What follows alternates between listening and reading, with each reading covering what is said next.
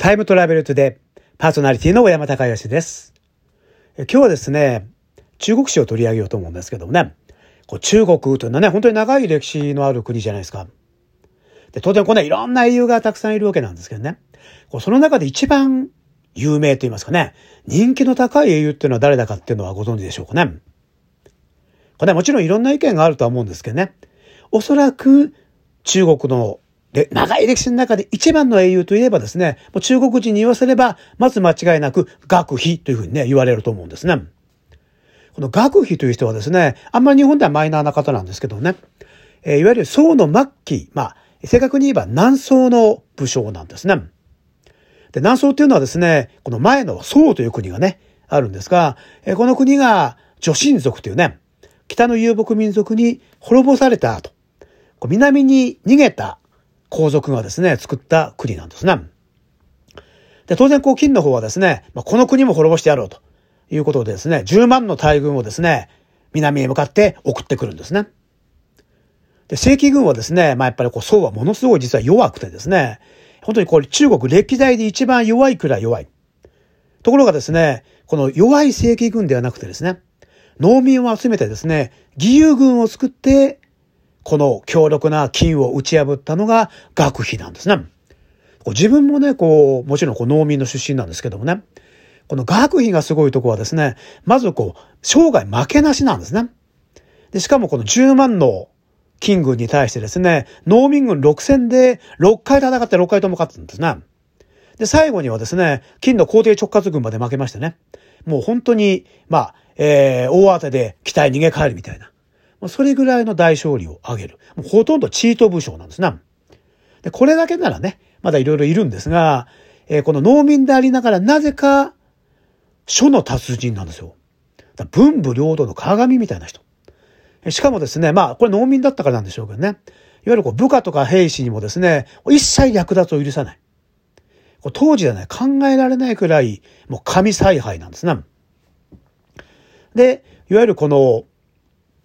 最後なんですけどね。まあ、ここが多分重要なんですけどもね。え、これほどすごい人だったんですが、最後は非業の最後を遂げるんですよ。で、どういうね、最後を遂げたかという話なんですが、え、この時ちょうどですね、金の捕虜になってたですね、新海という人がですね、戻ってくるんですね。で、この人はこう、すぐ首相になるんですね。最初になるんですが、え、もう、金と戦ってもね、勝ち目がないから、とりあえずお互い和平を結んで平和のを作った方がいいと。まあ、こういうふうに主張するんですね。で当然、こう、学費はですね、反対するんですね。あと一歩で、金を滅ぼして、首都を奪還できると。まあ、それまでですね、こう迫ってたんですが、えー、まあしかしですね、和平派の力がだんだん強くなってまいりましてね。えついに、まあ、この邪魔なですね、学費はですね、まあ、新海がですね、学費は反乱を目論んでるんだと。いうですね、でっち上げの罪をね、着せられちゃってですね。で、えー、逮捕されてしまうんですね。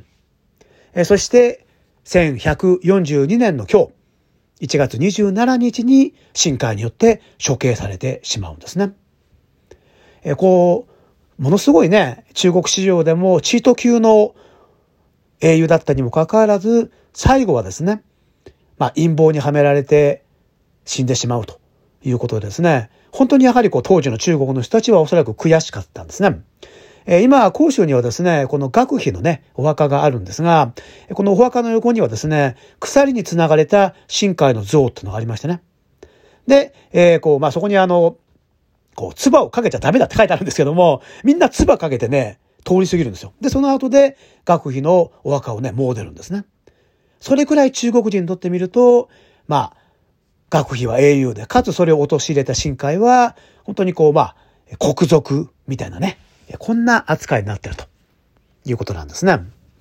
ちなみに現代ではですね、えー、実はこの深海が結んだ和平条約っていうのは、えこの後ずっと実は存続しましてね。え結果的には、宋がですね、えー、まあ長くですね、繁栄する元を作ったので、まあ、よくよく考えてみると深海の方が正しかったんじゃないかって話もね、なくはないんですけどもね。えとは言いつつも、まあ、この金、そしてその後のモンゴル、えー、長い間ですね、中国大陸が異民族のですね、統治に置かれるようなことになった時にですね、やはり学費さえ生きてればということで、長く中国の英雄として慕われるようになったんですね。ということで今日は学費が処刑された日、中国最大の英雄学費が無念の最後を遂げた日でございました。ではまた明日。